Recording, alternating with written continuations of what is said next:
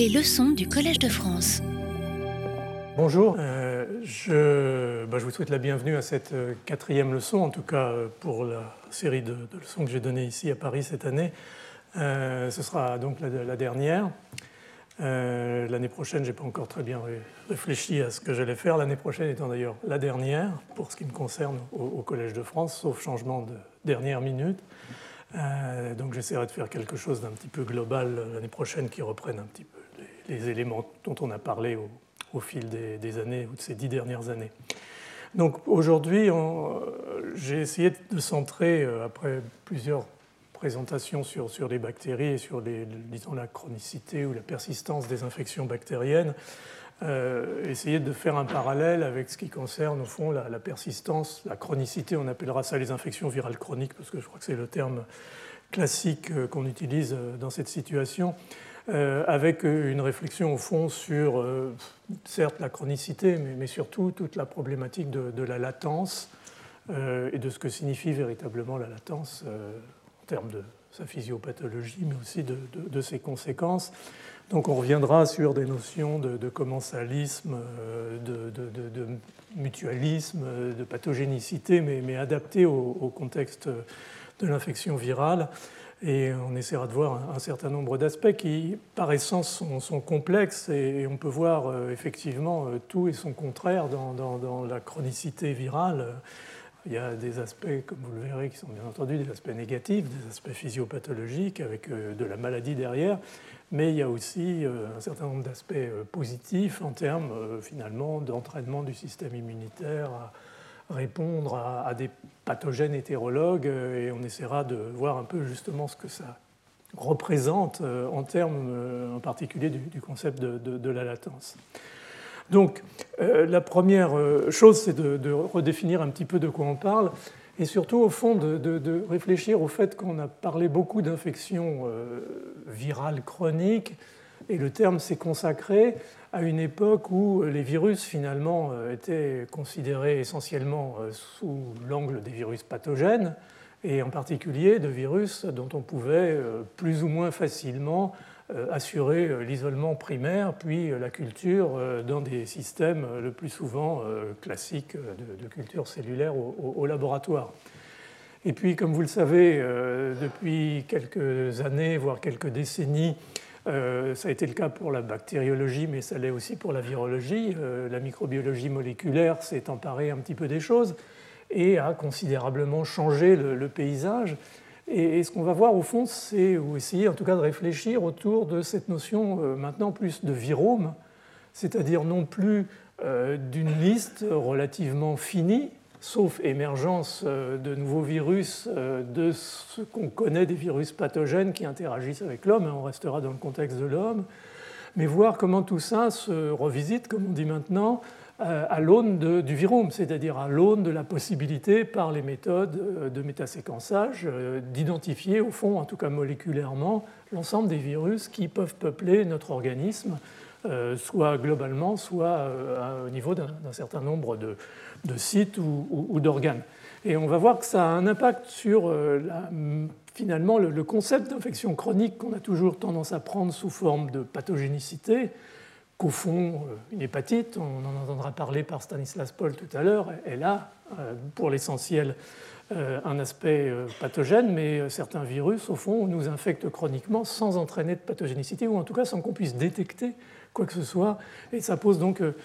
pas tellement un problème de, nomenclature, mais plus un, problème d'expression et de compréhension de, ce qui se passe derrière tout ça.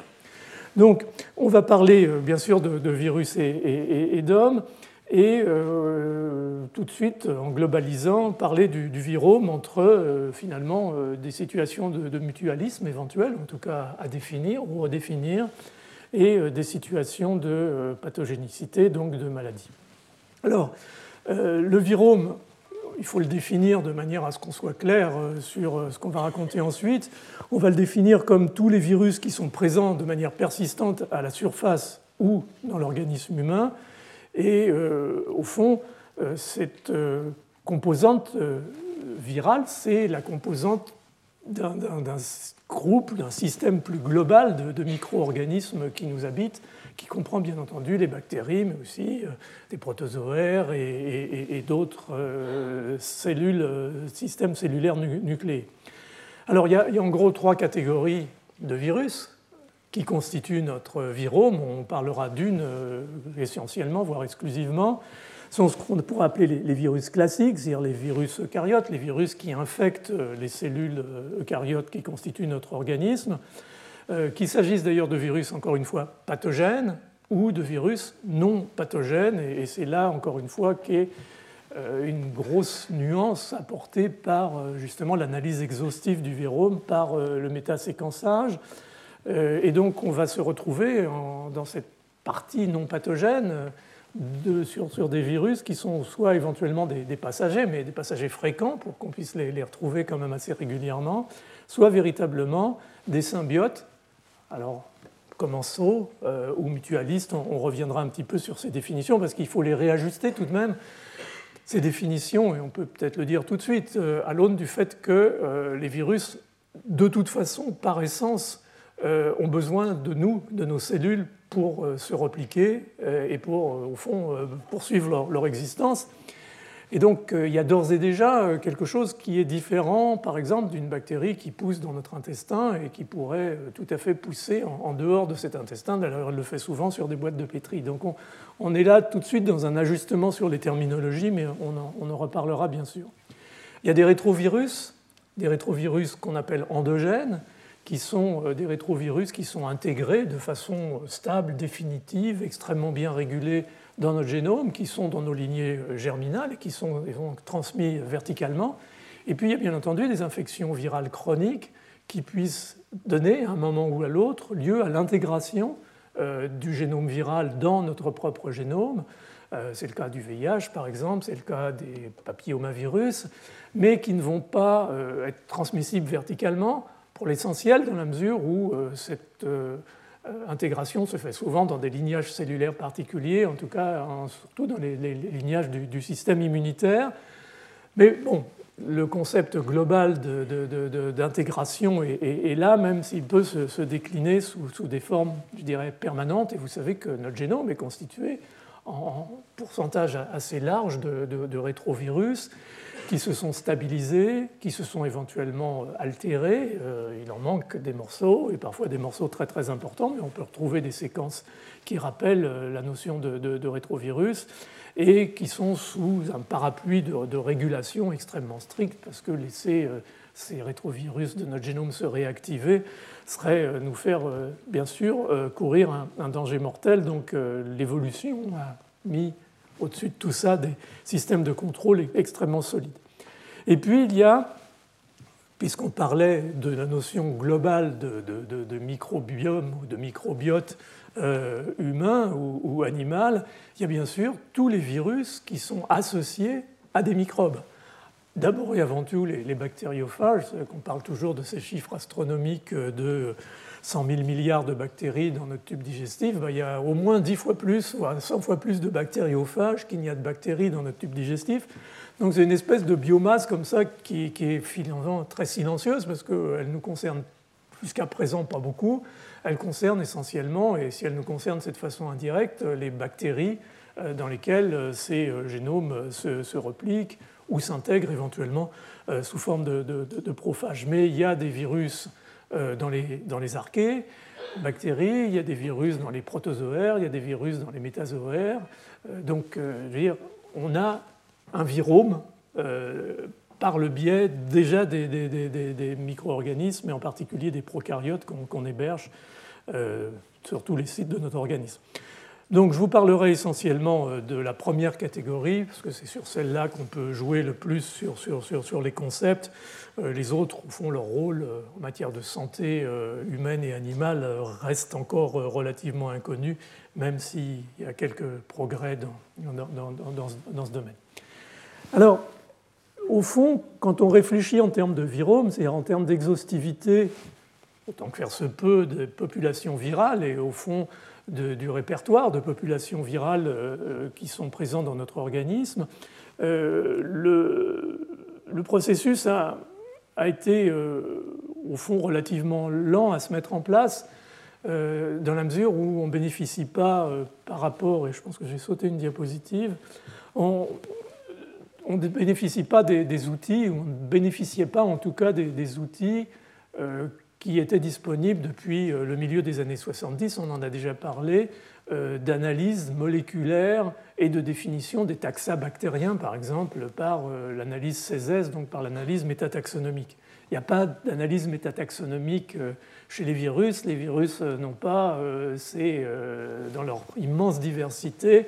des, segments génétiques dans lesquels on puisse définir des portions conservées et des portions variables. Il n'y a pas de portions conservées du tout entre un EBV, un HPV et, un quelconque des virus dont on va parler. Donc il y avait déjà une, difficulté énorme les, choses se sont euh, heureusement euh, relativement euh, améliorées, voire largement améliorées ces, dernières années par, deux, finalement deux, approches, et comme souvent, deux approches technologiques qui ont été des, ruptures ou des approches de rupture. La première, ça a été de finalement être capable de comment dire, de, de rechercher des virus par, par des méthodes relativement non conventionnelles. Et euh, c'est très difficile parce que ça nécessite au fond euh, un certain nombre de connaissances et, d'agrégations de, compétences qui ne sont pas toujours disponibles. Et puis ça nécessite euh, souvent une bonne idée, voire à chaque fois une bonne idée. Alors on, a eu donc un, retard dans, l'analyse du, virome à cause de, ces difficultés. Euh, il y a eu quelques exceptions euh, glorieuses, euh, héroïques, que, je vous cite sur cette diapositive, qui sont d'abord la découverte du VIH, par exemple, en, 1983, qui a été véritablement un changement vu la, la, dramatique de la maladie, mais au fond une découverte basée sur de la virologie très classique de culture dans des systèmes cellulaires avec quelques systèmes de neutralisation de l'interféron ou autres qui avaient été utilisés en particulier par Luc Montagnier et Françoise Barré pour, pour faire pousser ce virus qui était euh, extrêmement cytopathique ou qui est extrêmement cytopathique. Mais ça restait quand même de la virologie classique, sans euh, aucun euh, caractère négatif dans, dans, dans, le terme. Et puis, il y a eu deux autres exceptions, ou deux exceptions maintenant sur le plan technologique, qui ont été le, virus de l'hépatite C et euh, le virus du, du, Kaposi, donc le HCV et le euh, KSV8. Euh, le virus de l'hépatite C, la, découverte en, 1989 par le groupe Chiron et, le, CDC aux, États-Unis, a été basée vraiment sur la, conjugaison de la, biologie moléculaire et de l'immunologie. C'est-à-dire que euh, les, auteurs ont fait euh, une, librairie d'ADN complémentaire, l'ont exprimé dans les Escherichia coli et l'ont euh, criblé avec le sérum de patients atteints d'hépatite C. Et finalement, un certain nombre de ces clones positifs ont été validés et se sont avérés correspondre à, des séquences et on a pu reconstruire le virus de l'hépatite C au début, puisqu'il a été euh, bien difficile dans, les premières années, et ça, ça a été ensuite le, travail en particulier de Barton Schlager en Allemagne et de, Charlie Rice aux États-Unis, de, cultiver ce virus véritablement sur des systèmes cellulaires. Mais au moins, la découverte elle-même et, la démonstration de la présence de ce virus à l'occasion d'une maladie euh, dramatique, l'hépatite C, euh, a permis de, montrer le, potentiel, disons, moléculaire. Puis l'autre, qui est une autre approche moléculaire, a été en 1994, je crois, la, démonstration de, la présence d'un virus euh, de type herpès, de la famille des herpès virus, chez des patients atteints de sida euh, sous forme de la maladie de Kaposi, c'est-à-dire ces tumeurs cutanées violacées que, vous voyez sur, la diapositive. Et là, les auteurs qui étaient, travaillaient, qui travaillent toujours d'ailleurs à Columbia University à New York, ont vraiment fait une librairie d'expression différentielle et on peut identifier, au fond, en comparant euh, l'ADN des tumeurs à l'ADN adjacent en tissu sain et à des populations contrôle, fait émerger des séquences qui, euh, une fois euh, analysées, euh, montraient que ça correspondait à quelque chose qui ressemblait à un, virus herpès, et ensuite les choses se sont, développées de cette, façon-là. Donc ça, ça a été, je dirais, l'espèce de, de, démonstration encore héroïque qu'on pouvait découvrir des virus émergents, mais certainement avec une lourdeur et un biais au fond, parce que euh, on, ne trouvait, si on peut dire, que ce qu'on cherchait, ce qui est déjà pas mal dans le contexte, mais la notion d'exhaustivité et de virome est bien entendu absente de, ces techniques. Donc pour sortir de, l'ornière, si je puis dire, euh, il y a eu deux, encore une fois, changements technologiques très très importants qui ont été euh, ce qu'on appelle les, puces à ADN, ou les puces à acide nucléique, dépendant un petit peu de la nature des, virus qu'on étudie, mais, qu'on étudie, mais qui consiste en fait à euh, mettre en place sur euh, une matrice euh, une quantité de séquences très importante qui correspond au fond à quasiment tous les taxa viraux qu'on peut imaginer, en tout cas chez l'homme ou dans le monde animal, et d'aller récupérer ce qui, ce qui hybride et, de pouvoir euh, éventuellement identifier là. On compte là sur le fait qu'on aura la chance que ces virus qu'on cherche appartiennent à des familles déjà existantes, même s'ils s'en éloignent un petit peu, mais euh, par euh, les conditions d'hybridation, on peut jouer et, réussir à, sortir quelque chose. Mais peut-être ce qui va quand même assez rapidement, à partir d'une dizaine d'années maintenant, considérablement changer les choses, au même titre que ça a considérablement changé les choses avec le microbiote intestinal bactérien, ou le microbiote bactérien en général, c'est euh, la métaséquence et c'est au fond la capacité de prendre un échantillon de tissu, d'organes, de fluides humains ou animal, et euh, à partir de, cet échantillon, au fond, de faire le métaséquençage, de soustraire tout ce qui correspond bien entendu à l'ADN eucaryote euh, humain ou, animal sur lequel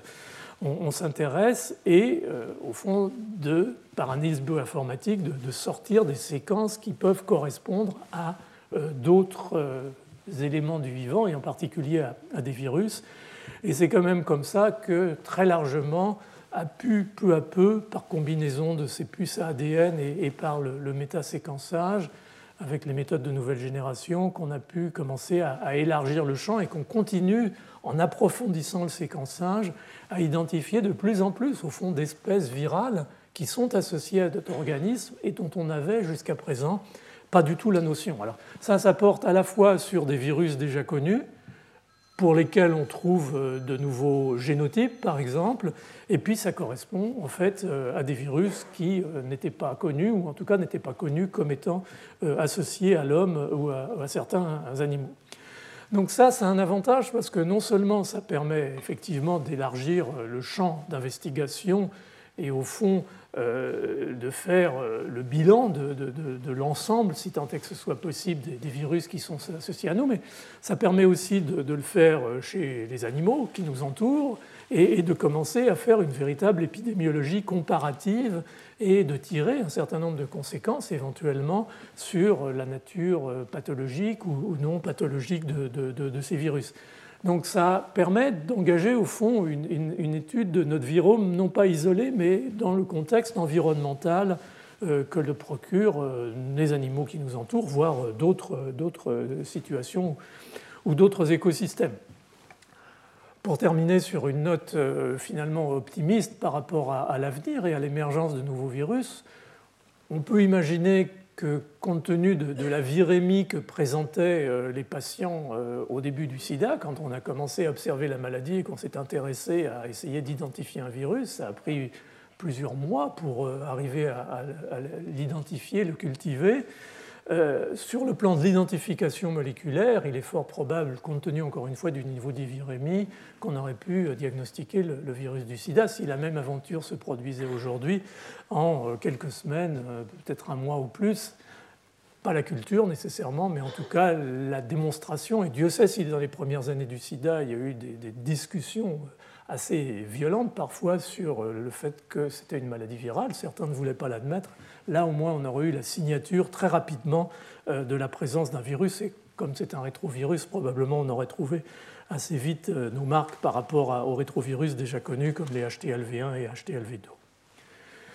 Donc on est dans des systèmes, encore une fois, où les ruptures technologiques nous permettent d'avoir augmenté le, niveau de nos ambitions dans, la, finalement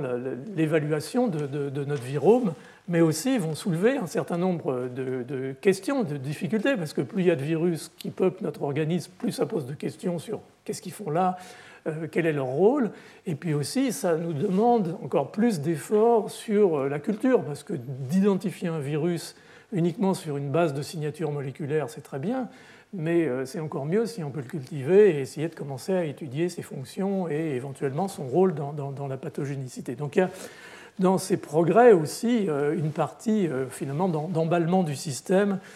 qu'il va falloir à un moment ou un autre pouvoir maîtriser. Donc ça c'était juste pour bien cadrer ces, deux approches, c'est-à-dire l'approche des, puces euh, et, l'approche du, séquençage de, nouvelles générations et, de l'analyse bioinformatique, mais pour illustrer aussi le fait que ça s'applique au fond à n'importe quel euh, écosystème, à n'importe quel euh, animal ou, être vivant. Alors juste pour simplifier, comme je le fais toujours, si vous êtes intéressé, encore une fois, le, PDF du, cours sera sur le, site du, Collège de France. Je vous ai mis là euh, deux références euh, relativement récentes, en particulier euh, une de, Christelle Denu qui avait fait un séminaire l'année dernière. Je lui avais demandé de venir de, Marseille pour nous parler justement de, cette analyse métagénomique et donc de, l'introduction au fond de l'exhaustivité dans le, bilan du virome humain et une autre, un autre par, par Marc Lecuy et Marc Éloi qui sont à l'Institut Pasteur euh, sur, sur, sur cette utilisation. Donc c'est vraiment une nouvelle dimension euh, qui, qui, va aussi nous, nous, poser le problème de, la latence virale, parce que ces nouveaux virus qu'on identifie comme faisant partie de nos viromes, a priori, on n'a pas tellement de, de, notions sur leur pathogénicité éventuelle, on va y revenir. Mais donc, euh, ça remet un petit peu en question le fait que certaines infections virales chroniques prennent des périodes de, latence et, au fond, est-ce que euh, ça correspond à, la même chose ou non? On en, reparlera, on essaiera, si tant est que ce soit possible, d'éclaircir un peu la situation. Alors, quand on fait ces approches de, de métaséquençage, on se retrouve avec euh, une, liste un peu à la, Prévert euh, d'une série de, familles ou de, virus particuliers euh, dont je vous ai fait une liste là qui, n'est pas exhaustive, mais qui représente essentiellement les, ce qu'on appelle les hits, qui sont retrouvés dans, la littérature et, dont on parle le plus souvent. Donc, il y a tout d'abord des, virus qui sont des, des petits ADN circulaires, des virus à, ADN circulaire mais de, petite taille, qui font de, géome fait de, 2 à 4 kilobases, ce qui est, vraiment très petits. Et en fait, euh, ces, virus euh, appartiennent euh, à quatre familles qui sont les, papillomavirus et les polyomavirus, qui sont des virus ADN à, double brin, et les,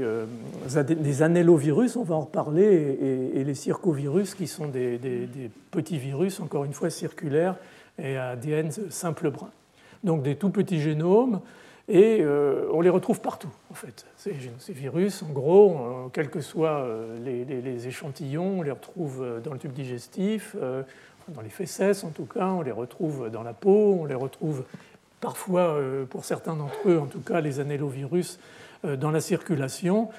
donc, clairement, c'est des virus, à part finalement les, HPV et, polyomavirus, qui n'étaient pas si familier que ça euh, comme étant présent et, dans notre organisme et, faisant partie de, notre environnement. Alors, ce qui est difficile souvent, c'est de les quantifier véritablement parce que, au fond, les méthodes de métagénomique euh, sont souvent biaisées vers euh, des ADN circulaires par, rapport à des ADN linéaires, par exemple, et, l'inverse. Donc, en fonction des, programmes et des algorithmes, on peut avoir des difficultés à, les quantifier, mais le fait qu'on les retrouve régulièrement et qu'ensuite on puisse éventuellement faire de, la PCR quantitative sur des, cas particuliers, euh, montre ou démontre en tout cas que, ces virus sont, extrêmement présents et, présents euh, dans euh, une quantité relativement importante. Alors, quand on fait ces analyses du, virome humain, il y a d'autres familles virales qu'on retrouve assez régulièrement, en particulier la famille des, des herpès virus, donc, ce sont des virus qui ont des, génomes linéaires euh, d'ADN double brin et qui sont, plus grands, 125, hein, 240 kilobases. On est déjà sur des virus qui ont la capacité de, coder euh, pas mal de, protéines et, de systèmes de, régulation. Et euh, donc,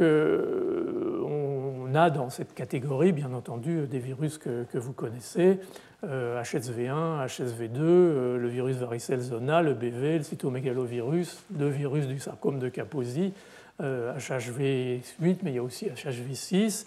Donc on a des virus, en tout cas dans cette famille des, herpès, qui sont assez typiques de ce qu'on appelle l'infection chronique latente, c'est-à-dire il y a eu une primo-infection à un moment de l'existence et ensuite ils se sont mis a priori en sommeil, mais on reviendra sur cette notion qui n'est pas aussi claire que ça, même si, bien entendu, euh, à l'occasion euh, de la primo-infection ou, de l'infection, par exemple, de fœtus euh, par la mère dans le cadre d'une infection ACMV,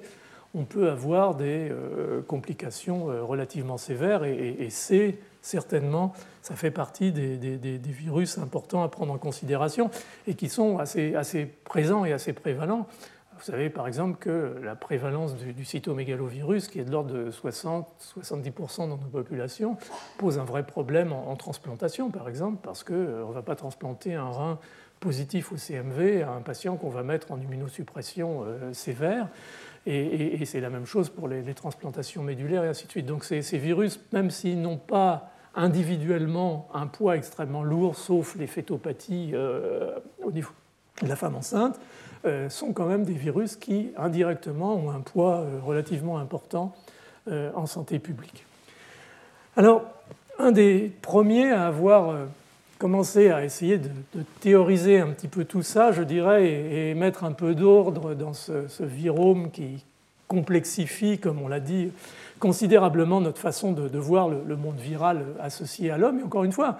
on parle pour l'essentiel euh, de beaucoup de ces virus d'hommes, en, de femmes en bonne santé, et pas, pas de, gens malades. On parle d'infections euh, chroniques, donc qui peuvent se manifester par une pathologie ou qui peuvent être euh, véritablement tout à fait latentes.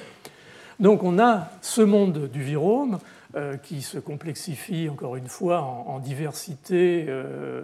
au fur et à mesure que l'analyse et en particulier la profondeur du séquençage euh, s'améliore ou, augmente. Et euh, au fond, on rentre euh, dans un modèle qui est assez caractéristique de ce qu'on appelle maintenant la biologie systémique, c'est-à-dire qu'on va se retrouver dans un système global de virus. Alors là, on y intègre aussi les rétrovirus qui sont endogènes, on y intègre les virus qui régule euh, au fond probablement l'homéostasie des populations microbiennes, en particulier des populations bactériennes. on a donc un, monde de la virologie qui probablement sous une forme ou sous une autre à l'intérieur de notre organisme correspond de façon directe ou indirecte et euh, assure au fond la toile de fond de, ce qu'est euh, l'interface du monde microbien au jour le jour même en l'absence d'infection, euh, de pathologie, avec donc notre système immunitaire, mais éventuellement d'autres systèmes, en particulier tout ce qui concerne le, métabolisme. Donc ça, ça veut dire qu'on a cette diversité virale qui peut d'ailleurs s'augmenter par la réplication virale, puisque vous savez qu'un certain nombre de virus, en particulier à l'ARN,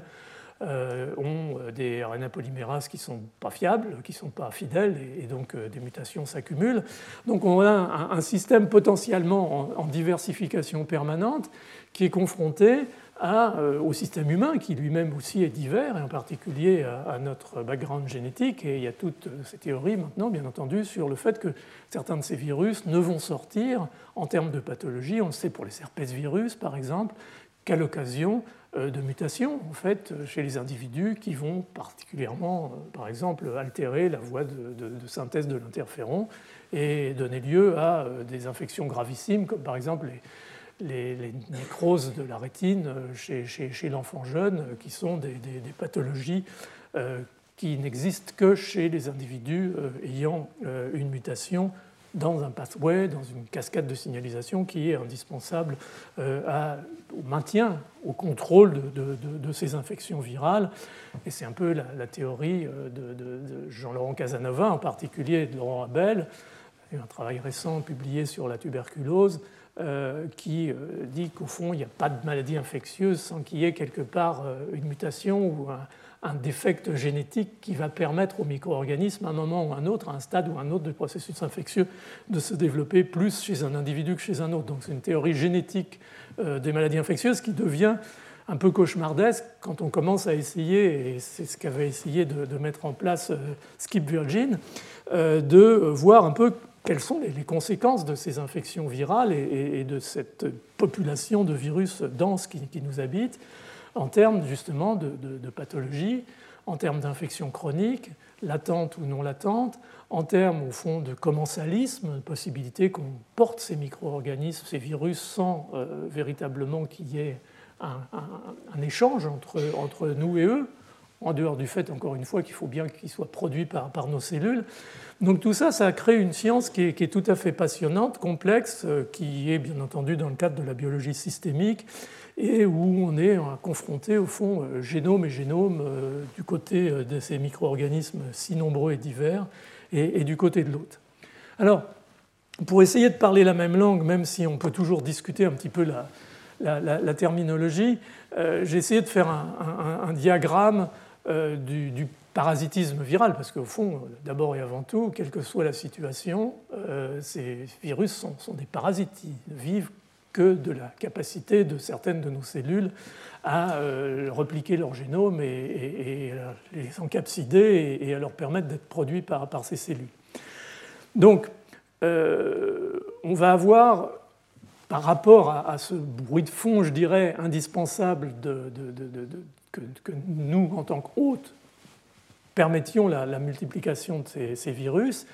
une situation qu'on peut appeler euh, ou définir comme le commensalisme, c'est-à-dire qu'au fond, une fois qu'on les a produits, on, les ignore et, eux nous ignorent. Et, les paramètres pour définir tout ça sont extrêmement compliqués. La plupart du temps, on ne sait pas encore véritablement si, euh, sur le court, le moyen ou le long terme, il ne va pas finir par y avoir une conséquence euh, de la présence de ces virus dans notre organisme, et, on en reparlera.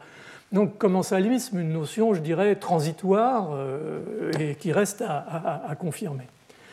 Il y a la possibilité d'un mutualisme, et on va, y revenir, c'est-à-dire que euh, le virus, bien entendu, a l'intérêt d'être fabriqué par, euh, par un, autre cariote, mais euh, il nous apporte quelque part un avantage. Et pour qu'on puisse considérer que cet avantage est important, et pour beaucoup des situations dont on va parler, ce n'est pas toujours très net, il faut surtout imaginer que ce soit quelque chose qui a été véritablement sélectionné par l'évolution et que la présence de ce virus ou de ces virus et, de l'autre face à face euh, ait pu se faire, encore une fois, sous forme de cette notion de superorganisme, c'est-à-dire que l'évolution, en fait, a, mis la pression sur le, couple homme-virus et pas simplement euh, sur l'un ou, sur l'autre. Donc, cette notion de mutualisme, il faudra qu'on essaye de, l'éclaircir un tout petit peu. Et puis, bien entendu, il y a des situations de, pathogénicité. Encore une fois, on est là dans, la notion d'infection chronique, hein, virale. Parce que bien entendu, la grippe ou, autre, euh, la rougeole, c'est des infections euh, aiguës. Donc on a cette notion donc, de, pathogénicité qu'il va falloir prendre en ligne de compte parce que au fond c'est une extrémité du spectre qui encore une fois va un peu de ce commensalisme à, la pathogénicité en passant par, le mutualisme et, où ce, mouvement au fond euh, va avec moins d'adaptation, moins de tolérance et, moins euh, finalement de, coexistence pacifique entre euh, les deux euh, membres de, cette interaction symbiotique. Alors, donc si on parle de, ces infections virales chroniques en essayant de balayer effectivement ce, champ entre le commensalisme et la pathogénicité, il y a des, caractéristiques dont on vient de parler dans la diapo précédente, a, essayé de mieux définir. le commensalisme, on l'a défini au fond comme une neutralité. On ne va pas aller plus loin pour l'instant. Le mutualisme, il peut y avoir des tas de conditions qui ne sont pas encore d'ailleurs dans l'essentiel bien étudiées, mais la principale et celle dont on parlera, c'est le fait que euh, certains virus peuvent, à l'occasion d'une infection chronique éventuellement le plus souvent latente, euh, nous protéger contre d'autres infections, contre un agent infectieux hétérologue, et on verra l'exemple de virus, mais aussi des exemples de bactéries. Donc ça, ça peut être considéré quand même sans discussion comme euh, du mutualisme. Et puis la pathogénicité, ça va être, euh, en termes encore une fois d'infection euh, chronique, des éléments comme la récurrence, le fait le virus ne disparaisse pas, l'inflammation chronique, l'immunosuppression, l'auto-immunité, l'immunosénescence, le cancer, tout ça, c'est des éléments de pathogénicité qui, sous une forme ou sous une autre, dans un délai variable, vont pouvoir s'associer à certains virus responsables d'infections chroniques. C'est le cas bien entendu du VIH, c'est le cas de l'hépatite B, de l'hépatite C, on en réentendra parler encore une fois. C'est le cas d'un certain nombre de sérotypes de, virus, de papillomavirus, de, HPV. Bien entendu, les, sérotypes, euh, je dis sérotypes, excusez-moi, c'est un lapsus, sont des génotypes en fait, euh, des génotypes qui sont des génotypes oncogènes, comme le génotype 16 ou le génotype 18, qui sont responsables par exemple du cancer du col de l'utérus. C'est le cas de l'EBV, éventuellement euh, d'HHV8, on a parlé du, Sarkozy. C'est le cas aussi de, certains poliomavirus euh, qui ont un potentiel euh, oncogène, particulier responsable de, tumeurs cutanées qui s'appellent les tumeurs de, Merkel. Donc on a déjà un tableau qui est relativement clair de, la situation en termes de, pathogénicité possible. Alors, ces virus qui sont responsables d'infections chroniques, ils vont, au fond, donner lieu à, un certain nombre de, situations en termes de leur euh, établissement, je dirais, dans, la chronicité. Euh, il y en a qui vont, on en a déjà parlé, s'intégrer dans le génome de l'hôte. Alors il y en a qui l'ont fait il y a très longtemps, il y a, des millions d'années, probablement, on les a hérités de, nos, prédécesseurs, ce sont ces rétrovirus endogènes. Mais il y en a, comme on l'a dit, qui peuvent s'intégrer, entre guillemets, en, cours de route, comme le VIH, comme l'HPV et, probablement d'autres. Il y a euh, cette notion, de, au fond, euh, d'infection chronique mais latente, euh, donc de latence virale, qu'on va retrouver chez, en particulier, les, virus herpès, qui, comme vous le savez, donnent une primo-infection qui, assez souvent, est cliniquement patente, euh, ça peut être une angine herpétique, ça peut être la mononucléose infectieuse de la primo-infection BV, avec une pathologie un peu similaire lors de la primo-infection par le cytomégalovirus, mais qui peuvent passer aussi, dans la majorité des cas, euh, inaperçus, mais au fond sont des, infections qui sont, euh, qui sont très, très, très prévalentes. Et puis, ensuite, on va donc rentrer dans cette période de, de latence, au fond, d'absence de symptomatologie clinique qui reste un petit peu grise, un petit peu mystérieuse, et, on reviendra euh, vers la fin sur euh, ce que ça signifie euh, véritablement. Et puis, il y a des, des virus qui assurent une replication persistante, c'est-à-dire qu'il n'y a pas de phase d'éclipse, il n'y a pas cette phase de latence qui peut durer des dizaines d'années, par exemple pour les virus herpès, c'est-à-dire qu'ils se développent peut-être en silence au début comme le VIH, même si on peut dire qu'il y avait souvent, ou il y a souvent chez les patients primo-infectés des ganglions, donc il y a des symptômes cliniques, le SIV chez le singe, euh, le virus de l'hépatite B, le virus de l'hépatite C, certains HPV, au fond, créent par euh, leur croissance, leur replication soutenue, au fond, dans une situation de, résistance au système immunitaire ou de manipulation du système immunitaire, créent des symptômes, créent une pathologie qui va elle-même engendrer des, symptômes. Et, vous connaissez les complications, par exemple, des, hépatites, la cirrhose et, et à terme éventuellement le, cancer. Donc voilà un peu comment on, peut, comment on, essaye de, différencier un peu les, situations, même s'il y a énormément d'ambiguïté parfois et, éventuellement de, recouvrement, parce que au fond, certains de ces virus peuvent, euh, on peut prendre le VIH par exemple comme exemple, euh, au cours de leur carrière, si l'on peut dire, euh, d'infection chronique, vont se servir de, ces trois approches. C'est-à-dire qu'au début, on va avoir une infection qui va être globalement latente. Ensuite, on va avoir une infection qui va éventuellement devenir, à partir de quelques mois ou quelques années cliniquement patentes, avec des symptômes bien entendu euh, de l'immunodéficit, euh, en particulier les, surinfections, donc des effets indirects. Et puis on va avoir éventuellement des situations d'intégration ou qui peuvent éventuellement euh, soutenir des, processus de sanctuarisation du virus dans certaines populations cellulaires. C'est le cas probablement de virus VIH sous traitement par les antirétroviraux qui va au fond se cacher quelque part, éventuellement intégrer et ressurgir à un moment ou à un autre, ce qui rend extrêmement difficile, au fond, l'éradication, même par des thérapeutiques extrêmement efficaces. Donc on a, je dirais, dans le temps, dans l'espace, euh, des capacités pour certains de ces virus à, jouer sur les différents tableaux, ce qui ne rend certainement pas la, vie facile. Et d'autant moins facile que ces virus dont on vient de parler ont un poids indiscutable en santé publique. Je pense que ce n'est pas indispensable de, de rentrer dans les détails. Alors, ce qui se passe au fond, c'est que ces virus responsables de ces infections chroniques, euh, en particulier dans les situations où il y a euh, clairement euh, des, altérations physiopathologiques et, des symptômes, vont entraîner une modification relativement drastique, alors à des niveaux variables, de la réponse immunitaire, ce qui va permettre en particulier, on a parlé de HIV, on a parlé de HPV, de virus d'hépatite, ce qui va permettre cette situation de chronicité de se pérenniser. Et pour simplifier considérablement, si on veut essayer de chercher une espèce de fil rouge de, traits communs euh, stratégiques, même si les effecteurs euh, de ces différents virus sont, différents, une des cibles principales euh, va être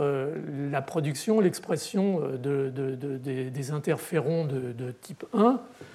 qui vont être d'une manière ou d'une autre régulés négativement par euh, l'infection chronique par, par, ce type de virus. Et euh, ces interférons de type 1 sont des éléments essentiels de la défense innée antivirale et, donc leur déficit euh, d'expression ou des altérations dans leurs récepteurs, par exemple, vont faciliter considérablement la mise en place de, de cette chronicité. Mais au-delà de cet aspect, on voit souvent dans ces infections, encore une fois, je prends des éléments communs, je ne vais pas rentrer dans les détails de toutes les différentes infections virales chroniques, mais euh, des éléments comme l'altération de la présentation des antigènes, donc une manipulation qui va passer de l'inné euh, à, l'adaptatif et empêcher donc cette production d'une réponse spécifique qui souvent est indispensable après la réponse innée à euh, l'éradication définitive du micro-organisme. On a une perte progressive, un épuisement. Alors le terme d'épuisement, c'est une traduction un peu simpliste de exhaustion en, anglais.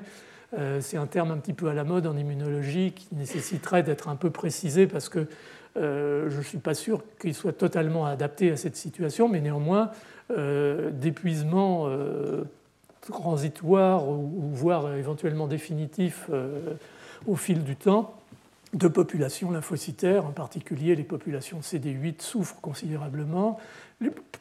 populations CD4 sont souvent reprogrammées, produisent par exemple de, l'interleukine 21 qui euh, stimule les follicules lymphoïdes et les cellules B et va donc augmenter considérablement la production d'anticorps. Et ça, c'est important dans l'équilibre biologique euh, du virus qui est entré dans un cycle d'infection chronique. Mais il est clair que euh, ces, situations vont euh, en même temps euh, altérer le système immunitaire qui n'est pas dédié uniquement à, la lutte contre ce virus précis, mais contre d'autres agents infectieux, et au fond donner une possibilité d'altérer les réponses immunitaires en bien. on verra tout à l'heure que ça peut nous protéger contre certains micro-organismes en position de surinfection ou en mal, bien entendu, créant des situations d'immunosuppression et euh, de sensibilisation euh, considérable à d'autres euh, éléments infectieux. Et, ces modifications, elles sont de nature extrêmement variable, y compris des régulations transcriptionnelles, des régulations épigénétiques qui les stabilisent éventuellement. Et ce domaine qui est de plus en plus pas à la mode, ce serait un peu négatif de le dire comme ça, mais de plus en plus étudié, qui est celui de de l'influence des changements métaboliques locaux dans les organes sur les profils de euh, ces cellules du système immunitaire et donc euh, l'altération de, leur réponse. Donc c'était pour vous font décider un petit peu ce, spectre de, possibilités dans l'interface entre le virus et l'autre. Mais ce sur quoi je voulais parler un tout petit peu, c'est au fond, on est actuellement dans une situation, j'ai mis trois cercles. On a ce pool, si je puis dire, de virus qui sont font estampillés virus responsables d'infections chroniques, pathogènes, et cela, au fond, on ne va pas trop revenir là-dessus. Mais on a vu déjà qu'aux marges de tout ça, par le métaséquençage, apparaissaient un certain nombre de, familles euh, virales dont on ne savait pas très bien euh, de quoi on pouvait les estampiller, et en tout cas pas dans l'immédiat de virus pathogènes. Donc ces virus sont là peut-être à l'état commensaux ou à l'état mutualiste, mais euh, probablement, en tout cas dans l'état actuel des choses, pas plus. Et le problème, au fond, avec les progrès, de, encore une fois, la, en, termes de profondeur du, du métaséquençage, c'est qu'on va peu à peu l'agrandir, cette famille de, virus euh, composants du, génome. Et donc cette, nécessité, au fond, de, pouvoir euh, comprendre euh, les diverses situations, en particulier la, problématique de, la latence, est-ce que cette latence de ces virus nous cache des pathologies à venir ou est-ce qu'encore une fois, ils sont là de façon tout à fait anodine, euh, on ne sait pas. Donc ça, ça, va être, je pense,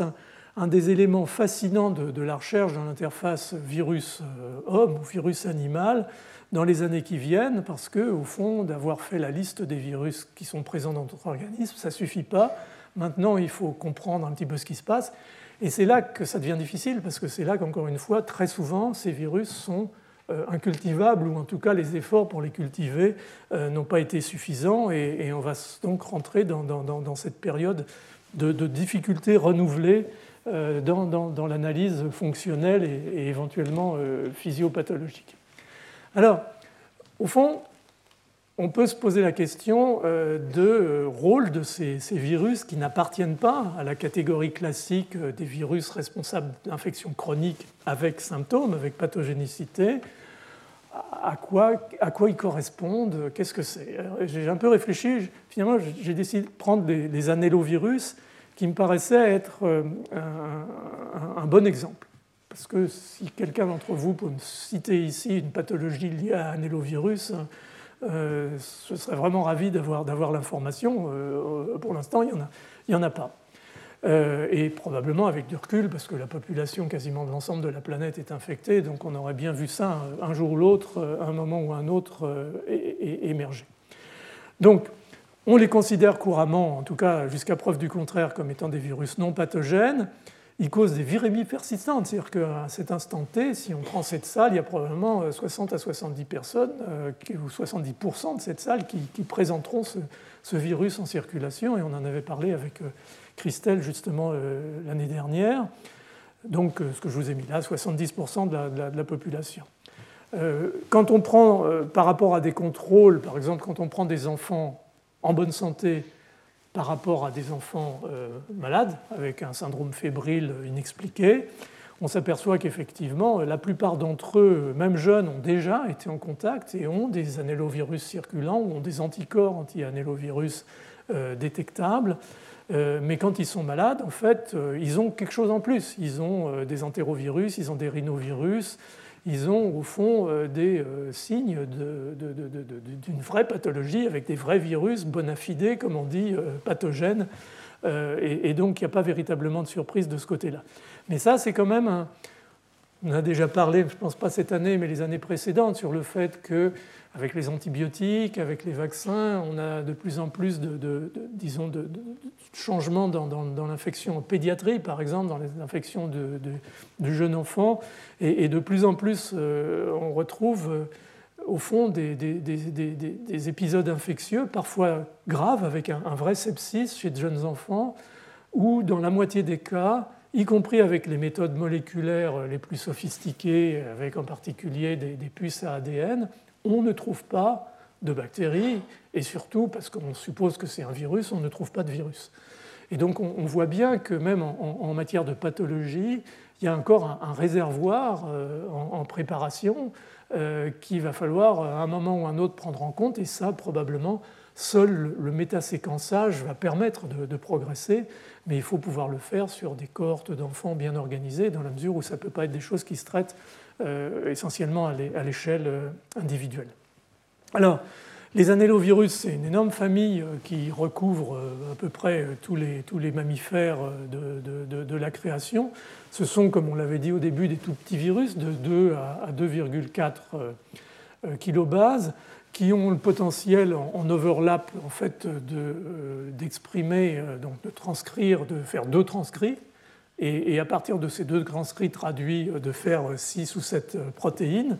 C'est donc euh, un système qui est extrêmement euh, compact, euh, si, je puis dire, et qui donne lieu à, la formation de ces, petits virus que, je vous ai montrés là. Alors, illustrant encore une fois ce que je disais au début, on a un problème avec ces annélovirus qui est, malgré leur, au fond l'universalité de leur présence chez l'homme, l'incapacité pour l'instant de, les cultiver. Donc euh, l'incertitude sur euh, finalement leur, fonction biologique telle qu'on pourrait l'étudier dans des cellules ou euh, sur, sur des, modèles un petit peu plus sophistiqués comme des organoïdes ou des choses qui, reproduisent un petit peu plus ou mieux les organes qui sont infectés. On ne sait même pas très bien dans ces orphes, dans ces deux orphes, ce qu'ils font véritablement, à qui il faut attribuer quoi. Orph 1, puisque je vous ai dit qu'il y avait deux orphes, probablement code pour la capside. Euh, mais il y a d'autres orphes euh, qui vont être probablement impliqués, euh, on pense en tout cas, dans des, altérations éventuellement de, l'expression de, gènes de l'immunité innée, en particulier de la voie NF-kappa-B. Mais tout ça, ce sont plus des, supputations, des, hypothèses que des réalités en l'absence de, modèles expérimentaux. Alors il y a eu quelques clonages avec tentatives d'expression dans des vecteurs eucaryotes, et c'est ça euh, qui, dans les cellules, a permis de montrer qu'éventuellement telle ou telle protéine avait la fonction de faire de la capside ou de faire euh, une inactivation de la voie NSKB, mais ça reste quand même euh, pas très, pas très solide. Donc ça, ça, affecte, comme je l'ai dit, quasiment l'ensemble de la population, et en gros on a 100% de personnes qui sont là dans cette salle, cette fois-ci encore, positives sérologiquement pour, pour, ces virus. On pensait initialement que c'était un de ces virus, euh, il y en a eu pas mal malheureusement ces dernières décennies, euh, qui étaient euh, transmis par la transfusion sanguine. Ce n'est pas du tout impossible, mais il semble que ce soit transmis éventuellement d'individu à individu très tôt dans la vie, puisque les enfants sont, infectés très tôt et présentent très vite le virus ou, des signes sérologiques de, la présence de, ce virus. Alors, est-ce que c'est commensal Est-ce que c'est mutualiste? On n'a pas tellement d'idées. Est-ce qu'il peut y avoir des pathologies liées à ces virus? Euh, On leur a éventuellement attribué des hépatites. Ça peut être, Stanislas pourra en parler, mais je crois que rien n'est décidé. Euh, des hémopathies. Il y a toute la problématique, maintenant on en dira un mot à la fin, de, l'immunosénescence, euh, ou en tout cas, pris plus globalement à l'échelle de l'individu de la vie d'un individu, le potentiel que certains virus, on en reparlera pour les herpès virus, peuvent être, disons, positifs en termes d'immunostimulation dans les étapes précoces de la vie, mais peuvent devenir éventuellement des agents négatifs euh, dans les dernières périodes de la vie et, entraîner ou accélérer les mécanismes d'immunosénescence. Donc ça, c'est des éléments qui sont très très importants à prendre en considération et, qui aggrave encore la, complexité de, la classification physiopathologique, parce qu'on a là des virus qui peuvent être mutualistes une partie de la vie et qui peuvent être pathogènes le restant de la vie. Donc on, est où là? Ce n'est pas, pas, évident et ça montre bien l'importance de,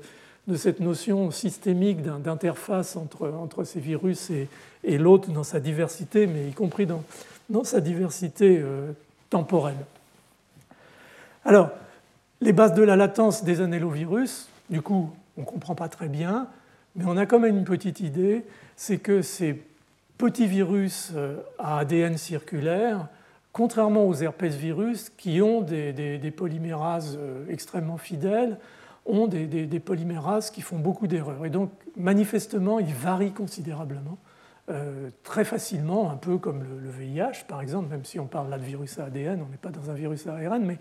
ont des propriétés, je dirais, de, diversification par survenue de, mutations euh, extrêmement importantes. Et une idée, ce serait qu'au fond, dans cette notion de, résistance des virus aux défenses de l'autre, il y a certes des virus qui ont un, disons, un génome relativement diversifié avec beaucoup d'effecteurs possibles et donc une capacité d'aller jouer et assurer la subversion du système immunitaire en, s'introduisant, finalement en introduisant ces effecteurs dans les voies de régulation. Et puis il y a des pauvres petits virus euh, qui n'ont pas beaucoup de capacité, et leur seule au fond, capacité d'échapper, c'est de changer à toute vitesse en permanence pour tromper le système immunitaire. On a déjà parlé de ça pour les bactéries, mais là, c'est une échelle encore plus euh, importante et, on est dans cette notion très vite de quasi-espèce et ainsi de suite. Donc pour les annélovirus, on pense que c'est peut-être ça leur secret de, leur survie et, de leur pérennité, c'est qu'ils ont cette capacité euh, de, changement euh, très très rapide, mais encore une fois, tout ça reste à véritablement démontrer et à être mis en, perspective. Alors,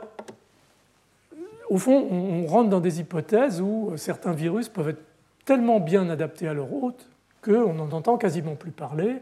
Et euh, bon, on parlait d'un certain nombre de situations euh, en matière de bactériologie euh, les fois dernières, où au fond, on a cette espèce de marche qu'ont déjà largement fait les virus vers le, parasitisme cellulaire, mais qui s'accompagne d'une réduction génomique très très importante et euh, donc, euh, plus la réduction génomique est importante, plus euh, la spéciation en termes d'espèces qui se rencontrent, le virus et, l'homme en l'occurrence, est importante, et, plus au fond on passe de, la pathogénicité à, un parasitisme relativement bien toléré, voire, tout à fait toléré. Et donc on est là dans des notions d'évolution, et en particulier de, plastique des, génomes et, de spéciation qui est, qui est très très importante. Donc au fond,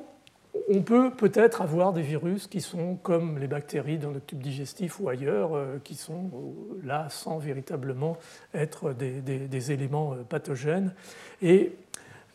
une famille de virus qui, je trouve, est, exemplaire de ça, parce qu'elle présente au fond tous les cas de figure en, un seul, mais quand je dis un seul, vous voyez la, richesse de la famille et, des taxaviraux, c'est la famille des papillomavirus, des, HPV, qui est euh, d'une diversité extraordinaire avec des alpha, des bêta, des gamma papillomavirus, avec euh, des papillomavirus qui sont manifestement probablement des, commensaux de, la peau en particulier, puisque en fait c'est des virus qui, assurent un parasitisme dans les épithéliums malpighiens, donc la peau, mais aussi par exemple le, col, de l'utérus. Euh, mais qui peuvent donner aussi pour certains d'entre eux euh, des, lésions, euh, des verrues, des condylomes, et puis qui, certains d'entre eux, en particulier ceux qu'on appelle les génotypes oncogènes, peuvent donner lieu à, par exemple, des tumeurs cutanées ou, en particulier, bien entendu, le plus fréquemment, c'est là qu'on les voit, les, le cancer du, col de l'utérus, en tout cas des, des lésions cytopathiques et une marche progressive vers l'oncogénicité. Alors ces papillomavirus euh, humains, les HPV, euh, comme je le disais tout à l'heure, sont définis par un, génotype et par un sérotype. De toute façon, il y en a tellement que ce serait difficile d'avoir un anticorps pour, pour chacun d'entre eux. Il y a plus de 120 génotypes caractérisés, mais au fur et à mesure qu'on fait du métaséquençage, on en trouve plus. Dans les cinq dernières années, on a trouvé 13 nouveaux génotypes d'HPV. Et, au fond, ça n'est probablement qu'un début, d'autant plus que, comme je vous le disais, certains de ces virus peuvent changer euh, assez, assez rapidement. Euh, donc, euh, au fond, ils ont un spectre d'activité possible qui va de, la replication virale qui se fait dans les kératinocytes, et en fait, c'est la, division des kératinocytes qui facilite à chaque fois un, burst de, production de ces, et de replication de, ces HPV et avec euh, un effet cytopathique caractéristique que vous voyez sur la diapositive qui correspond en fait à l'amas de, ces virus qui, tuent le, kératinocyte autre en attendant de, passer à côté. Donc là, on est dans de la pathologie qui va donner lieu à la formation de verrues, et sans qu'on sache exactement, encore une fois, pourquoi certains génotypes, euh, certains individus vont, être amenés en conjonction à, faire ces lésions et d'autres pas. D'autres vont être véritablement totalement latents, euh, avec, euh, on le sait, des, variations euh, dans le, niveau possible de, de, replication. et un début de connaissance des, effecteurs, des protéines codées par le virus qui assurent véritablement cette latence totale parce qu'on les voit se redéployer éventuellement pour certains d'entre eux à l'occasion de pathologies comme l'épidermodysplasie verruqueuse, euh, qui est une maladie de, l'ADN où il y a des cassures de l'ADN sont, sont mal réparées. Et, dans ce contexte génétique-là, ce type de virus va pouvoir donner euh, des, infections euh, massives avec formation de verrues épouvantables et éventuellement déboucher sur, sur des cancers cutanés. mais on, commence grâce, je dirais, à ces connaissances génétiques, à la fois en mettant en face le génome humain et, le génome de ces de ces HPV à, comprendre un petit peu la physiopathologie et, la nature des, protéines qui, régulent tout ça. Donc, une flexibilité possible qui explique sans doute que certains virus HPV euh, puissent à terme donner quelques lésions et d'autres rester à l'état pur de, de commensaux, voire de mutualistes, mais ce n'est pas encore très clair. Et puis, dans certaines circonstances, ils vont pouvoir s'intégrer, c'est les sérotypes oncogènes, c'est en particulier euh, les génotypes oncogènes, le 16, le 18, excusez-moi pour le lapsus euh, itératif, euh, qui sont responsables en particulier du cancer du col de l'utérus, et d'où le vaccin, et ainsi de suite. Vous connaissez toute cette histoire. On, en a déjà parlé. Donc, voilà, c'est pour encore une fois illustrer cette difficulté de faire rentrer un, type de virus dans, dans, un, dans une boîte, si je puis dire, caractéristique. Donc ça reste un, sujet largement ouvert. Il y a quelques temps, et, je crois que ça a été confirmé relativement récemment, il y, a, il y a quand même une hypothèse sur le fait que une certaine quantité de ces, ces, génotypes non pathogènes, ou en tout cas qui restent à un état plutôt commensal, pourraient être des, des, mutualistes. Et il commence à y avoir des travaux intéressants qui montrent en fait qu'il y a une espèce de, dialogue moléculaire croisé entre le kératinocyte qui facilite, qui permet la croissance euh, de, ces virus, et une croissance restreinte d'ailleurs à ces populations cellulaires, et en même temps euh, le virus euh, pouvant augmenter les capacités de, division du kératinocyte, qu'on voit d'ailleurs, entre parenthèses, quand il y a formation de verrues, puisque c'est une efflorescence de, kératinocytes qui vont produire toute cette structure de, kératine qui, qui, fait la, tenue des, lésions, et, mais qu'au fond, euh, sur un mode plus en deçà, euh, il pourrait y avoir une espèce de régulation croisée et que par exemple certains HPV puissent jouer un rôle dans la réparation euh, cutanée à l'occasion d'une blessure ou d'une brûlure. Donc ça, c'est c'est des choses passionnantes parce que tout doucement, ça nous met le doigt peut-être, parce qu'encore une fois, tout se résonne en termes de coévolution. On ne voit pas pourquoi on conserverait des virus de cette nature euh, s'il n'y avait pas un, bénéfice mutuel. Et, si l'un des deux partenaires n'y trouve pas de bénéfice, probablement à terme ces virus devraient disparaître. Donc il faut qu'il y ait quelque chose derrière pour expliquer probablement euh, leur persistance. Là, je vous donne ça éventuellement comme une possible euh, hypothèse, mais sans que ce soit encore totalement et définitivement démontré. Euh, un exemple euh, maintenant de, mutualisme certain, puisqu'on l'a introduit avec, HPV euh, et la réparation cutanée, c'est ça, quelque chose que, Stanislas connaît très bien, qui est le, virus de, l'hépatite G, qui a été montré il y a, quelques années. Alors c'était la période où on pouvait faire des études sur l'évolution du sida, parce que malheureusement il n'y avait pas encore de, traitement efficace. Donc on, voyait que certaines situations cliniques pouvaient éventuellement modifier le profil évolutif du sida, soit l'aggraver, soit l'améliorer. Et euh, l'infection, euh, et ça, ça a été publié dans, des très bons journaux, en particulier le, New England Journal of Medicine, of Medicine, il y a eu deux, papiers au moins, montrant clairement euh, une, une, corrélation entre l'infection par le virus d'hépatite G, qui sur le plan clinique, donne lieu à très très peu de, symptômes et de pathologies, et euh, l'évolution euh, du sida. Et donc, euh, au fond, la notion que, certains virus peuvent assurer leur, au fond, une, une, symbiose mutualiste par rapport à la protection de l'autre par un virus qui, en l'occurrence, est le virus du sida, Qu'est-ce que ça veut dire encore une fois en termes d'évolution? On en reparlera un petit peu plus tard, mais c'est quand même un, bel exemple. Et ce qui a été fait sur le plan fondamental a été éventuellement de démontrer que ce virus de, de, l'hépatite G diminuait l'expression du récepteur d'entrée du VIH dans les lymphocytes, inhibait la réplication du VIH, activait les réponses innées. bon, voilà, euh, pour l'instant, il n'y a pas beaucoup plus dans la littérature. Je n'ai pas éventuellement euh, trouvé grand-chose de, plus récent, mais je peux me tromper. Euh, mais voilà, c'était juste un, exemple que, je voulais vous, citer. Alors, la dernière partie de, ma présentation, je voudrais revenir un peu sur des virus dont on a parlé, comme ça, à un moment ou à un autre, mais on n'est pas rentré véritablement dans, des détails qui peuvent être importants parce que encore une fois, on vit avec ces herpès virus. Hein, on va parler de, la latence euh, des, des, herpès virus humains. Et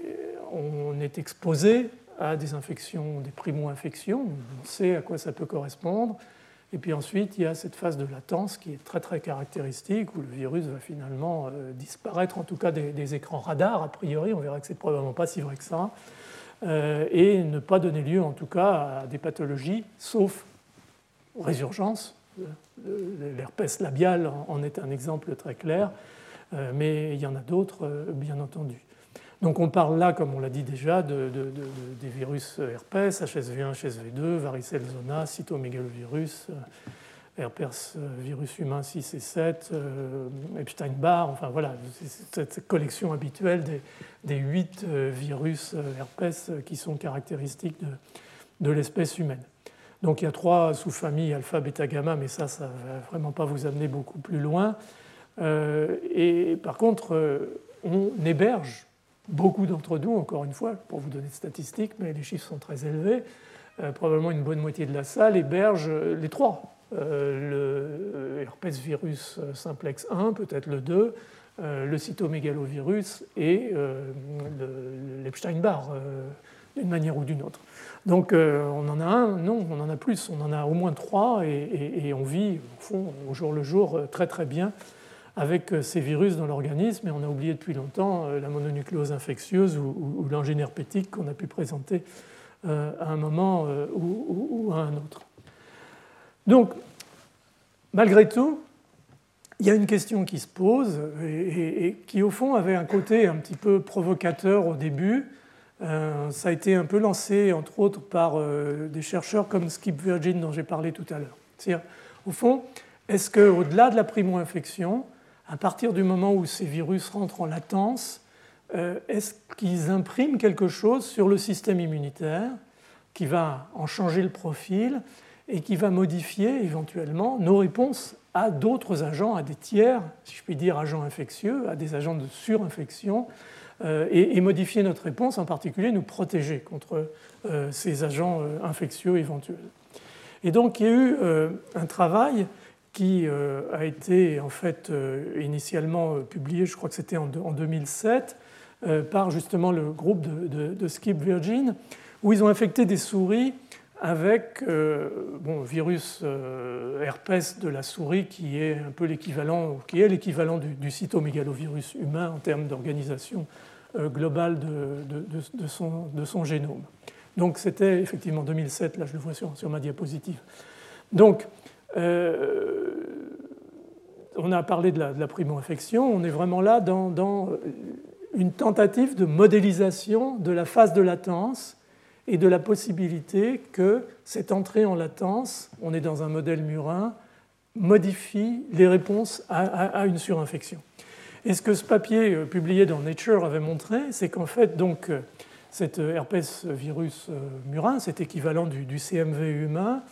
entraînait une protection de la souris infectée par ce virus, entrée en phase de latence, contre euh, une surinfection expérimentale par l'hystéria monocytogenes ou par euh, le bacille de la peste. Hein. Ils n'avaient pas eu peur euh, dans, les manips qu'ils avaient fait. Mais je resterai simplement sur, sur l'hystéria monocytogenes. Et juste pour, pour montrer rapidement les, expériences, parce que c'était un joli papier qu'on avait beaucoup discuté, y compris en, en réunion de, de, laboratoire, parce que c'était une façon, la, la virologie retrouvait la, bactériologie et, et on avait un, superbe modèle possible de pathogénicité. Ce qui était montré euh, en rouge, euh, c'est euh, la courbe pour les animaux infectés par le, virus herpès murin, et en noir, c'est les contrôles. Vous voyez qu'à une semaine d'infection, il n'y a pas d'amélioration de la courbe de survie des, souris après challenge par l'hystéria. Ici, c'est l'hystéria, mais pareil pour Yersinia pestis. par contre, à partir du moment où on arrive à la quatrième semaine, c'est-à-dire que l'infection aiguë par le virus est passée, on voit s'installer une situation de protection, puisque vous voyez que la courbe rouge montre que euh, les souris survivent très bien au challenge par euh, l'hystéria monocytogénèse, alors que les contrôles meurent toujours aussi euh, allègrement. Et le temps passant, la douzième semaine, on continue à voir cet élément de protection, mais qui a tendance à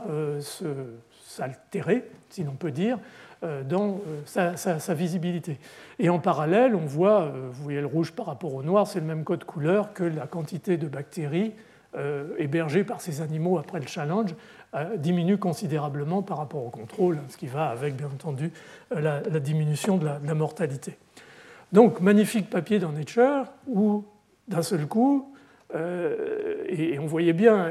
beaucoup discuté avec Skip Virgin, qui est, un copain, euh, on voyait bien l'idée derrière, c'est que, euh, au fond, cette latence virale des herpès virus,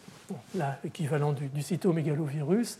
a un impact sur le système immunitaire et nous protège. Donc on est dans une situation mutualistique, caractéristique, nous protège de surinfection. Et donc voilà le rôle de la latence, c'est éventuellement dans la coévolution de nous avoir protégés contre des pathogènes bactériens. L'hystéria, bon, je dirais, c'est pas ça qui a fait évoluer l'humanité, mais euh, Yersinia pestis, et, les courbes étaient à peu près les mêmes, ça a quand même eu un, impact majeur. Donc peut-être les gens qui avaient le CMV latent euh, résistaient mieux à la peste que les gens qui l'avaient pas. Vous voyez un petit peu les, les fantasmes. Bon, c'était bien, mais au fond,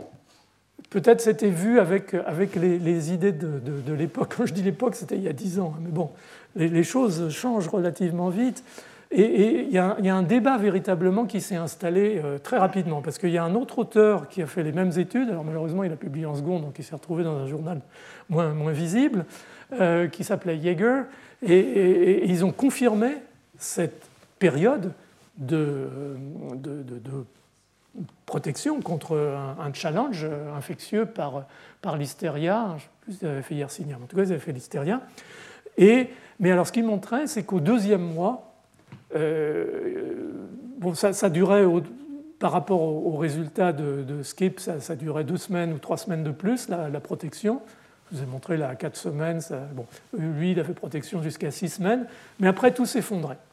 Euh, c'est-à-dire que la souris restait, bien sûr, euh, en latence de l'infection CMV, mais euh, il n'y avait plus cette, protection. Donc il y a eu un, gros débat qui, a commencé à ce moment-là sur, au fond, de quoi on parle? Est-ce que ce qui a été défini comme la latence par rapport aux symptômes cliniques de la souris, l'absence de symptômes cliniques, elle avait guéri de son infection aiguë, mais est-ce que c'est pour, pour autant de la latence? Est-ce que ce n'est pas plutôt éventuellement un retard de la guérison du processus d'infection aiguë, mais qui ne correspond pas véritablement euh, à une latence en termes d'une période stable, définie, qui permettrait d'assurer euh, ce problème ou ce sujet de, protection. Donc, euh, au fond, remettant un petit peu en question cette belle idée que la coévolution aurait quelque part sélectionné ces virus qui se mettent en phase de latence parce qu'ils apportent un bénéfice lors de la surinfection par des pathogènes dramatiques euh, comme Yersinia euh, pestis.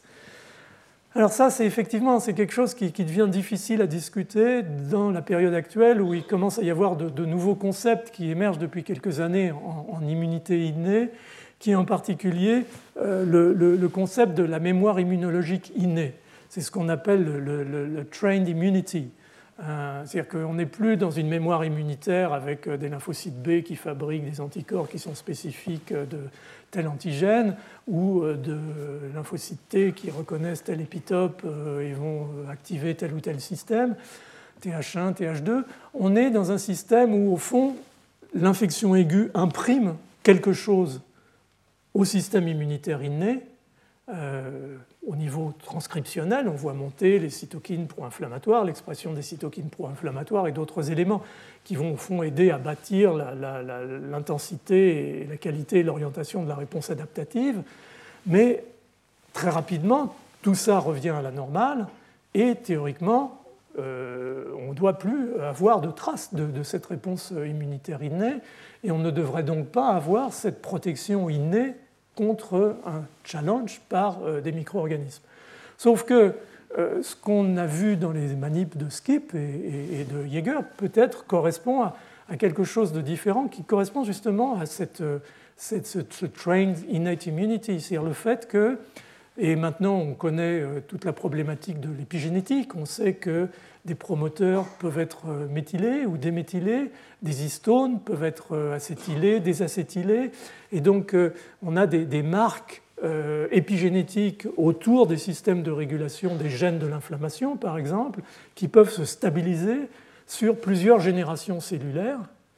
dans le système immunitaire. Et donc expliquer que si on réinfecte un individu dans le mois ou les deux mois qui suivent, on va avoir euh, quasiment l'équivalent d'une réponse secondaire dans l'immunité adaptative, c'est-à-dire qu'on va voir les cytokines monter plus vite, plus fort, et ainsi de suite. Donc, ça, ce n'est pas de la latence au sens où il faut du virus présent dans l'organisme pour maintenir un certain niveau euh, de résistance à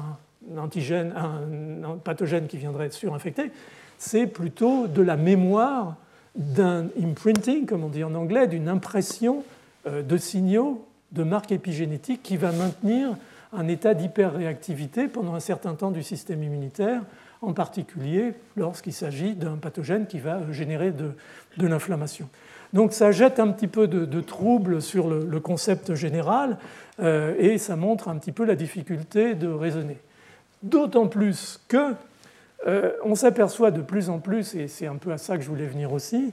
que la phase de latence de ces herpès virus, elle n'est pas si latente que ça.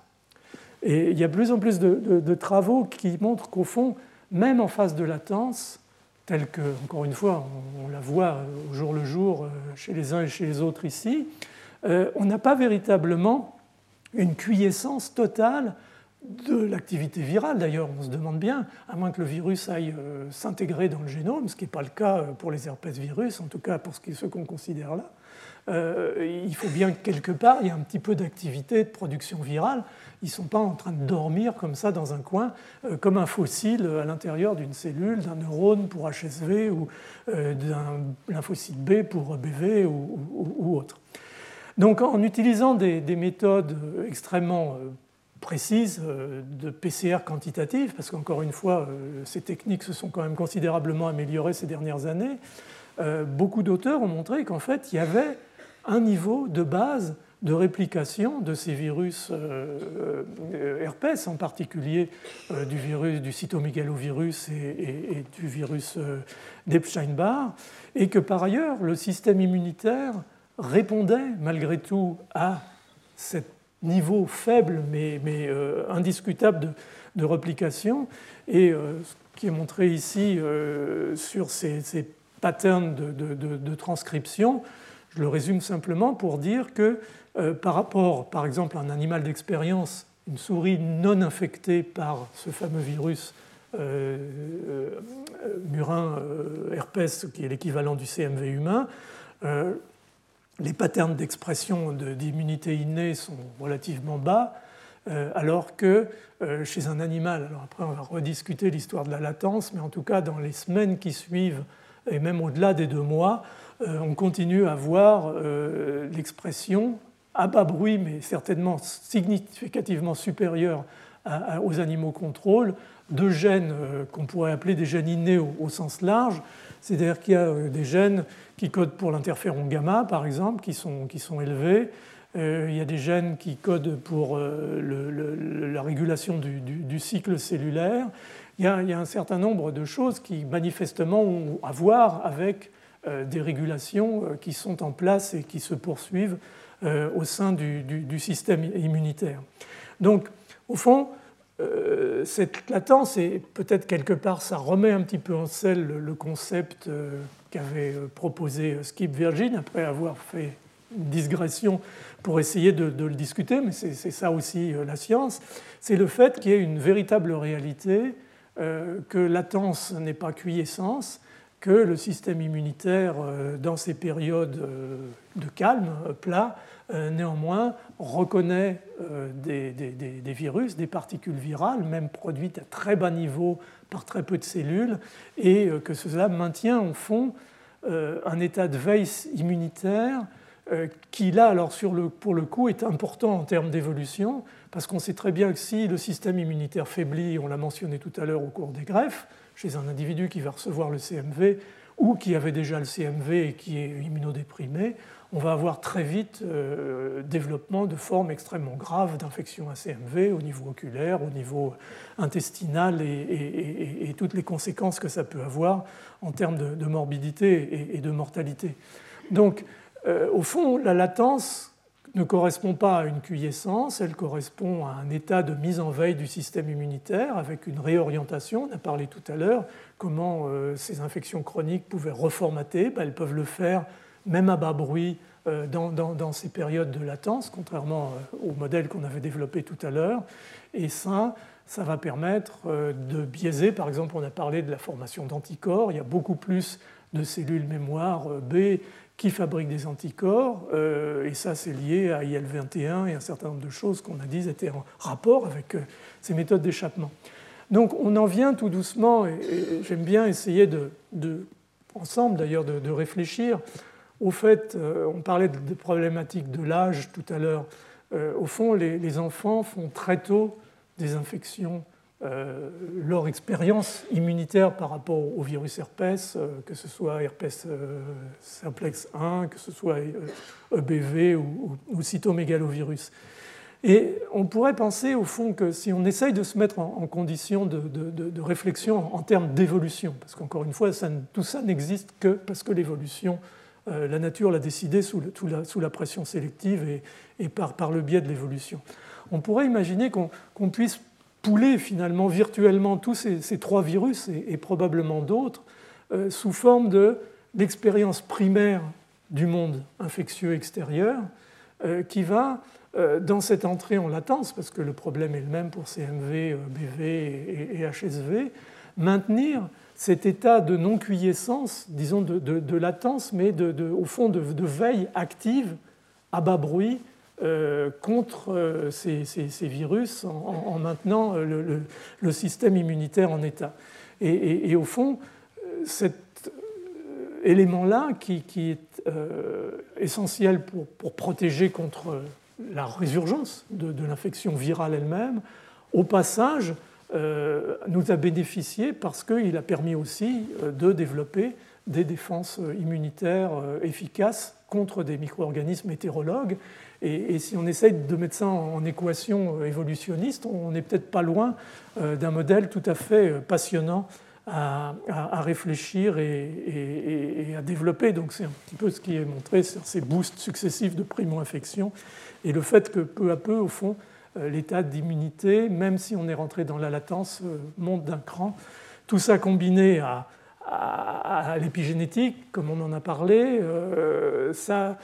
ça, commence à bâtir quelque chose qui est absolument fascinant et, qui remet encore plus, c'est pas moi qu'il fallait convaincre, je dirais l'immunité innée à un, niveau plus important que, ce qu'on pense généralement, même si certains le pensent d'ailleurs ce qui n'est sûrement pas le cas. Mais euh, on, a là un, superbe modèle, je crois, qu'il faut véritablement euh, réfléchir. Alors, ça a probablement un bon côté, comme on le disait tout à l'heure, en début de vie, mais ça peut avoir aussi un, mauvais côté euh, en, je ne vais pas dire en fin de vie, parce que la vieillesse commence à 55 ans, c'est pas tout à fait la fin, à 65 ans, c'est pas tout à fait la fin, heureusement. mais ce qui est caractéristique au fond de, la réponse aux, aux herpès virus et en particulier au, cytomégalovirus, qui encore une fois est, très prévalent dans, la population, c'est par exemple chez certains sujets âgés, chez beaucoup de sujets âgés, 40% euh, des lymphocytes euh, T spécifiques, c'est ce que je vous ai écrit sur cette euh, diapositive, sont dirigés contre le cytomégalovirus. Donc c'est un pool énorme, c'est presque la moitié des lymphocytes T qui circulent chez une personne âgée sont dédiés au cytomégalovirus. c'est ce qu'on appelle du terme d'inflation mémorielle. En fait. C'est-à-dire qu'au fond, y, il y, a, beaucoup plus de mémoire disponible contre ces virus chroniques, parce que si vous prenez EBV, e vous avez des, des, chiffres qui sont plus faibles, de l'ordre de 10 ou 15% mais on arrive vite à quelque chose qui représente une masse énorme de, de lymphocytes qui sont au fond euh, dédié à, la veille contre ces virus herpès, mais qui, euh, pour les lymphocytes naïfs, qui au passage d'ailleurs sont euh, altérés dans leur fonction par ce, phénomène d'inflation mémorielle, vous, allez avoir au fond une restriction progressive des capacités d'une personne âgée à répondre à, des pathogènes nouveaux ou à des antigènes nouveaux et c'est tout le problème, par exemple, de la vaccination euh, contre la grippe euh, des, personnes âgées. Donc, il y a même la notion qui, s'est développée de savoir si tout ça ne participait pas même euh, véritablement au processus d'immunosénescence à, proprement parler, c'est-à-dire de dégradation du système immunitaire, euh, oui et non, pour l'instant on n'est pas encore très clair là-dessus parce que euh, au fond les enfants sont infectés très tôt par ces virus. Ça ne les empêche pas de vivre, de faire des, infections aiguës, d'être vaccinés, de répondre au vaccin. Donc s'il y a un rôle de, cette latence virale qui monopolise la, mémoire immunitaire, T en particulier, qui fabrique des quantités importantes d'anticorps aussi, donc la mémoire B doit être aussi pas mal mobilisée. Euh, au fond, on, arrive à, peut-être un composant de l'immunosénescence, mais sans doute il y en a beaucoup d'autres qui sont à prendre en considération, et, ce n'est pas le, seul chose. Mais c'est important, hein, parce que si demain il s'avérait que, l'infection chronique à cytomégalovirus,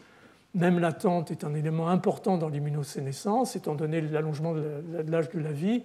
il va falloir absolument envisager de vacciner contre le cytomégalovirus pour euh, l'éliminer à la fois pour sa pathologie, les fétopathies et autres, ce qui serait déjà une justification éventuelle, mais aussi pour, euh, euh, comme je le dis parfois en plaisantant, au fond allonger l'âge de la retraite du système immunitaire, mais on n'en est pas encore là